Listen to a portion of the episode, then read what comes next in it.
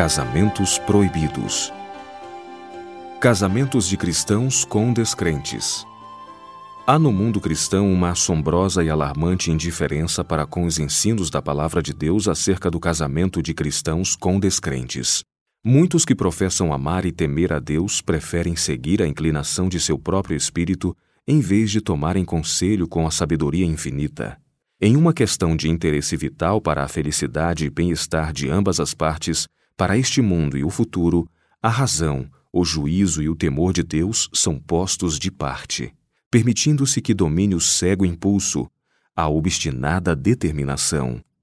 Homens e mulheres de outro modo sensatos e conscienciosos fecham os ouvidos aos conselhos, são surdos aos apelos e rogos de amigos e parentes e dos servos de Deus a expressão de um aviso ou advertência é considerada impertinente intromissão, e o amigo que é fiel bastante para pronunciar uma admoestação é tratado como inimigo. Tudo isso é como Satanás deseja. Ele tece seu encanto em volta da pessoa, e esta se torna enfeitiçada, apaixonada.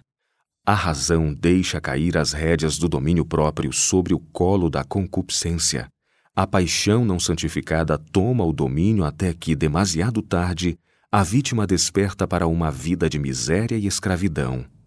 Este não é um quadro traçado pela imaginação, mas a realidade dos fatos. Deus não dá sua sanção a uniões que ele proibiu expressamente. São positivos os mandamentos de Deus. O Senhor ordenou ao Israel antigo que não deveria haver casamentos com pessoas das nações idólatras ao seu redor. Nem te aparentarás com elas, não darás tuas filhas a seus filhos, e não tomarás suas filhas para teus filhos. Deuteronômio 7:3. Foi dada a razão para isso. A infinita sabedoria, prevendo o resultado de semelhantes uniões, declarou: Pois elas fariam desviar teus filhos de mim, para que servissem a outros deuses e a ira do Senhor se acenderia contra vós e depressa vos consumiria. Deuteronômio 7, 4 Porque povo santo és ao Senhor, teu Deus. O Senhor teu Deus te escolheu para que ele fosses o seu povo próprio, de todos os povos que sobre a terra há. Deuteronômio 7, 6 no Novo Testamento existem proibições semelhantes acerca do casamento de cristãos com não cristãos. O apóstolo Paulo, em sua primeira carta aos Coríntios, declara: A mulher casada está ligada pela lei todo o tempo em que o seu marido vive. Mas, se falecer o seu marido, fica livre para casar com quem quiser, contanto que seja no Senhor. 1 Coríntios 7,39 De novo, em sua segunda epístola, escreve: Não vos prendais a um jugo desigual com os infiéis. Porque que sociedade tem a justiça com a injustiça? E que comunhão tem a luz com as trevas? E que concórdia há entre Cristo e Belial? Ou que parte tem o fiel com o infiel? E que consenso tem o templo de Deus com os ídolos? Porque vós sois o templo do Deus vivente, como Deus disse: Neles habitarei, e entre eles andarei, e eu serei o seu Deus, e eles serão o meu povo pelo que saí do meio deles, e apartai-vos, diz o Senhor, e não toqueis nada imundo, e eu vos receberei. E eu serei para vós pai, e vós sereis para mim filhos e filhas, diz o Senhor Todo-Poderoso. 2 Coríntios 6, 14 a 18 A maldição de Deus repousa sobre muitas ligações inoportunas e impróprias que se formam na época atual se a Bíblia colocasse essas questões de maneira vaga e imprecisa, então seria mais desculpável o procedimento que muitos jovens de hoje estão seguindo em suas relações. Mas os reclamos bíblicos não são ordens incompletas. Requerem perfeita pureza de pensamento, palavras e atos. Somos gratos a Deus porque Sua palavra é uma luz para os nossos pés e porque ninguém precisa errar o caminho do dever. Os jovens devem entender que constitui seu dever consultar as páginas da Palavra de Deus e atender a seus conselhos, pois lamentáveis erros são sempre cometidos ao desviarem-se de seus preceitos. Casamentos que Deus proíbe. Nunca se deve o povo de Deus aventurar em terrenos proibidos. O casamento entre crentes e descrentes é proibido por Deus.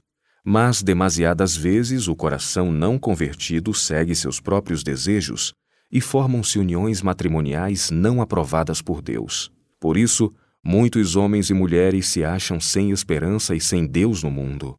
Suas nobres aspirações foram mortas. Por uma cadeia de circunstâncias estão detidos na rede de Satanás. Os que são dominados pela paixão e os impulsos terão amarga colheita a ceifar nesta vida e sua insistência pode resultar na perda da vida eterna. Os que professam a verdade desprezam a vontade de Deus, desposando incrédulos. Perdem-lhe o favor e fazem difícil a obra do arrependimento. O incrédulo poderá ser dotado de excelente caráter moral. O fato de que ele ou ela não atende às reivindicações de Deus e negligencia tão grande salvação é razão suficiente para que se não consume tal união. O caráter do incrédulo talvez seja semelhante ao do jovem a quem Jesus dirigiu as palavras: Ainda te falta uma coisa. Lucas 18, 22. Essa era a coisa necessária. O exemplo de Salomão. Há homens pobres e obscuros cuja vida Deus aceitaria e tornaria cheia de utilidade na terra e de glórias no céu. Mas Satanás está atuando persistentemente para derrotar seus desígnios e arrastá-los à perdição mediante o casamento com pessoa cujo caráter é de tal natureza que os faz ficar como que atravessados na estrada da vida.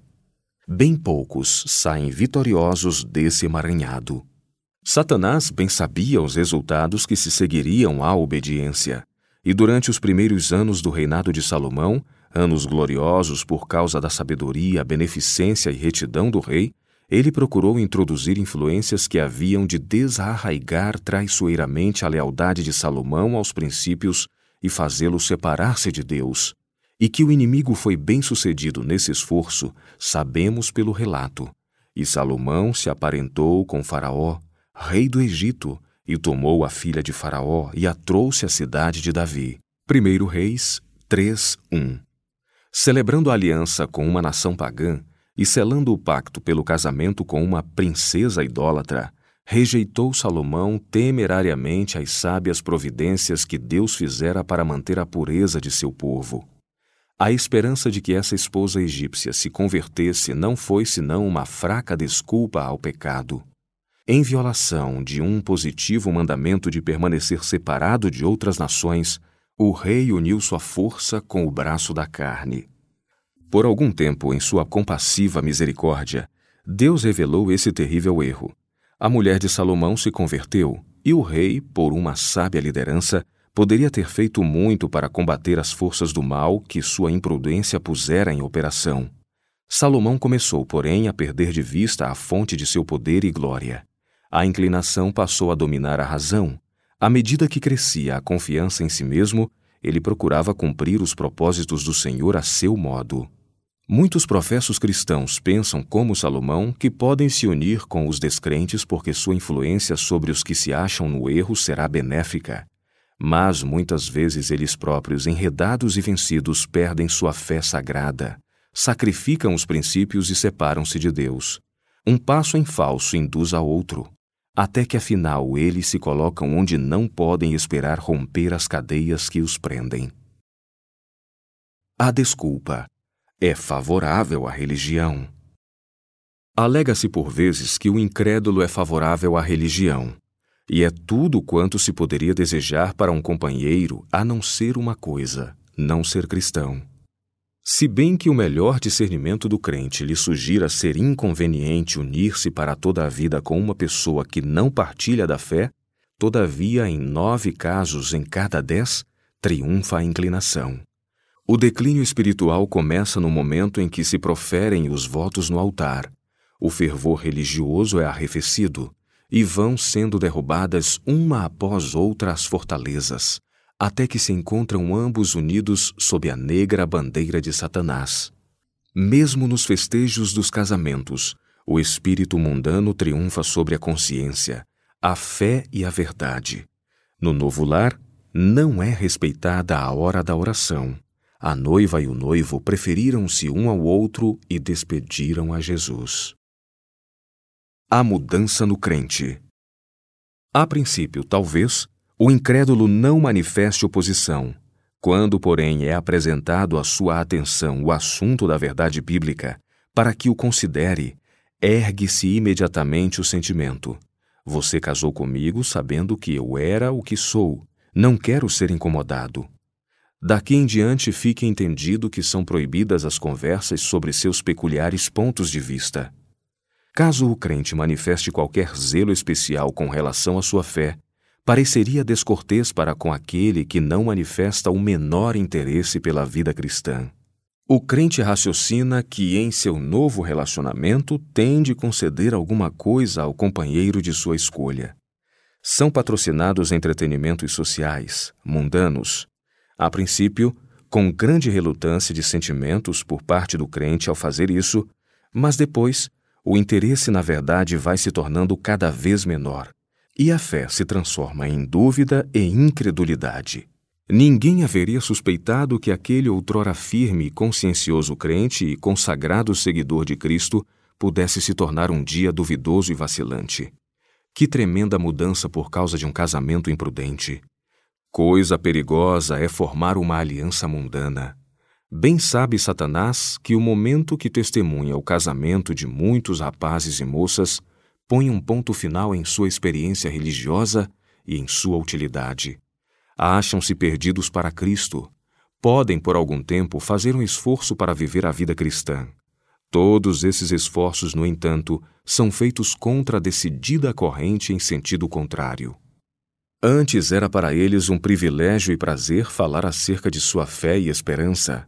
Chegam, porém, depois a relutar em mencionar tal assunto, sabendo que aquele com quem uniram o destino não tem o menor interesse no mesmo.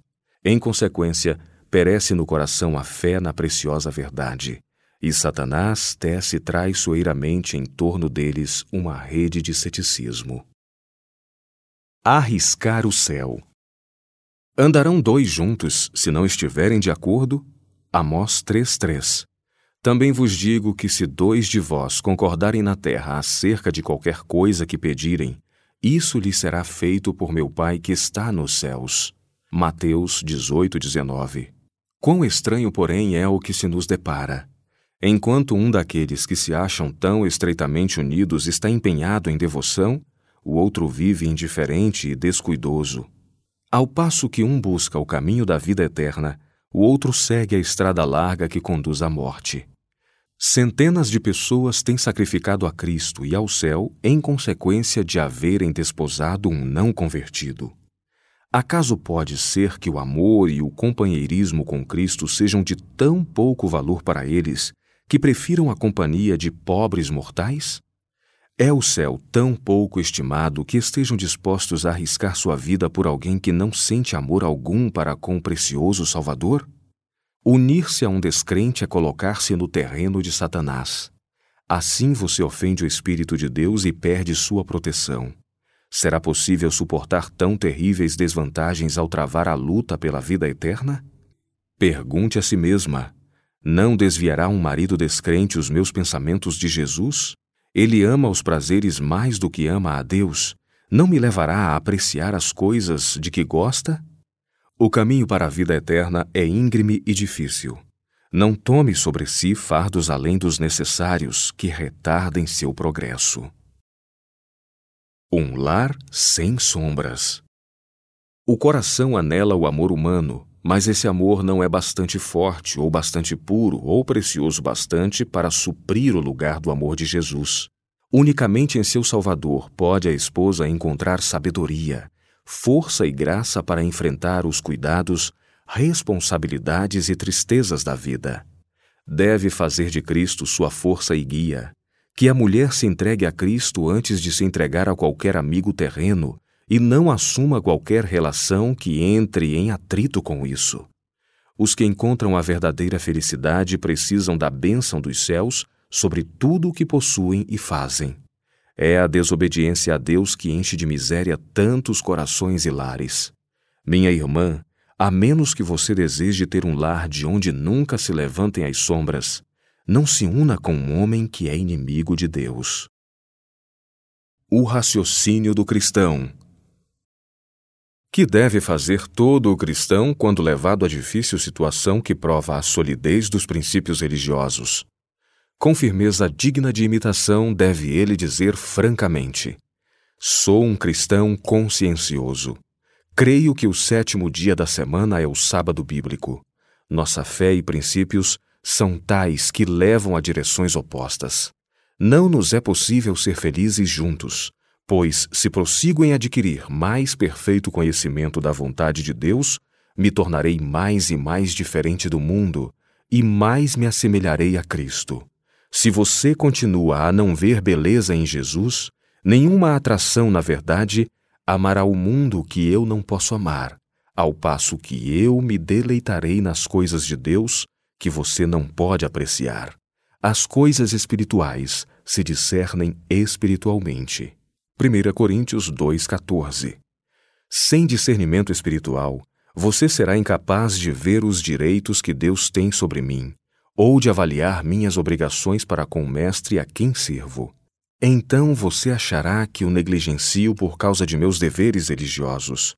Você não se sentirá feliz, terá ciúmes da afeição que consagro a Deus e me sentirei só em minha crença religiosa.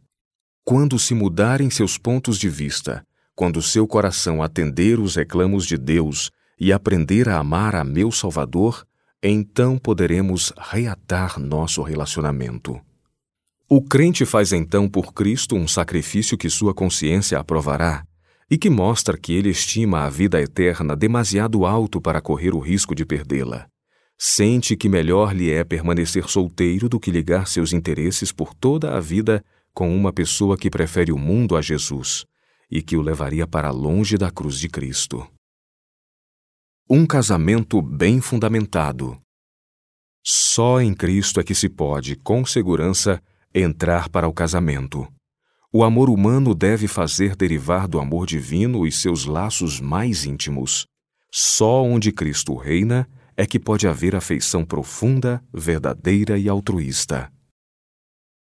Quando um dos cônjuges se converte depois de casado. A pessoa que entrou para a relação matrimonial quando ainda não era convertida coloca-se pela sua conversão sob uma obrigação maior de ser fiel à pessoa com quem está casada, por mais que difiram com respeito à fé religiosa. Entretanto, as exigências de Deus devem ser postas acima de toda a relação terrena, mesmo que venham provas e perseguições. Com espírito de amor e mansidão, essa fidelidade pode ter influência no sentido de ganhar o descrente.